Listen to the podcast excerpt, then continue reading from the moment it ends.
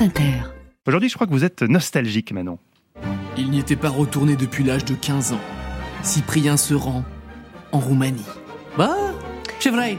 Cette voix était mythique dans les années 2010. Elle faisait les beaux jours de YouTube et faisait kiffer les ados comme Quentin et moi qui rêvions aussi de faire des vidéos dans nos Ah oui. chambres, hein, comme lui. J'adorais, j'adorais. Et lui, c'est Cyprien. Donc, on l'a entendu, des gaines de mec sympa, lunettes sur le nez, caractère de grand frère. À l'époque, c'était le youtubeur français dont tout le monde parlait. Il a d'ailleurs longtemps été le français le plus suivi sur la plateforme de vidéo avant que Squeezie lui chope la place de numéro 1 il y a 5 ans.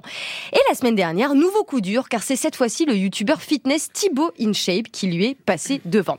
Alors, Cyprien a quand même plus de 14 millions d'abonnés sur YouTube. Il n'est pas à plaindre, mais ça montre qu'en 10 ans, le YouTube français a bien changé et que Cyprien n'est plus le seul à régner sur la plateforme. Et comment ça s'explique, Manon? Et bah déjà la concurrence. Cyprien a fait partie de la première vague de youtubeurs avec Natou, Norman et Squeezie. À l'époque, c'était un microcosme ce milieu. Il y avait très peu de créateurs de contenu et beaucoup moins de plateformes.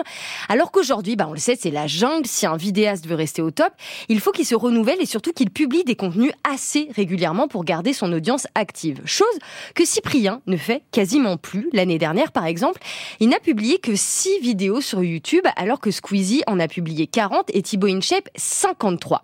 Après, c'était une stratégie de la part de Cyprien, créer de l'attente auprès de ses fans pour que chaque sortie de vidéo soit un mini-événement, l'effet de la rareté. C'est comme les artistes qui donnent peu d'interviews, quand ils font, ça fait énormément parler, comme vous un peu Mathieu. Oui, exactement. Et pour lui, ça a l'air d'être le cas à venir.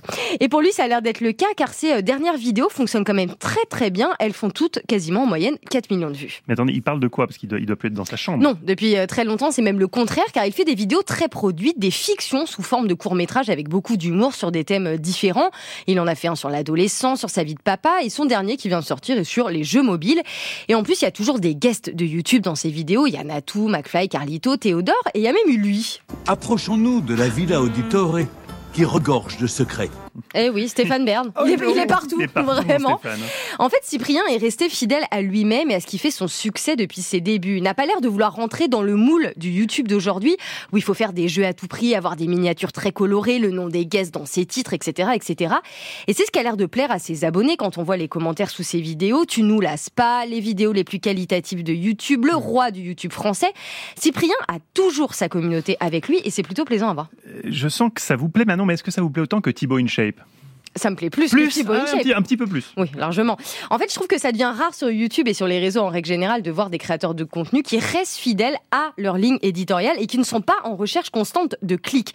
Surtout que cette course infernale au like a affecté la santé mentale de beaucoup de YouTubeurs, je vous en avais parlé, mais McFly et Carlito, parlaient- par exemple, ont pris une pause de quelques mois et aujourd'hui, c'est même au tour du premier YouTubeur de France. Mais sur la chaîne principale, voilà, on a décidé de faire un petit trou de vidéo de 2-3 mois, euh, histoire de se reposer, de se remettre les idées au clair, d'avoir re de l'inspi aussi. Squeezie, donc il prend une, petite pause et puis d'ailleurs il peut aussi lui hein, remercier Cyprien car c'est Cyprien qui l'a fait percer à grande échelle hein, sur YouTube. À l'époque, Cyprien, je l'ai dit, c'était vraiment le golden boy de la plateforme et il a repéré le talent de Squeezie.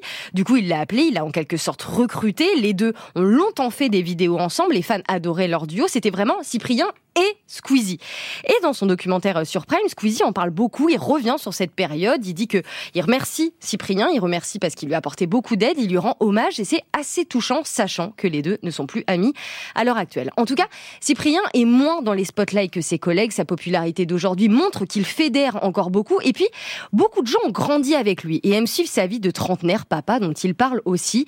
Il ne cherche pas forcément le cool ou paraître plus jeune et branché qu'il ne l'est et franchement, c'est rafraîchissant.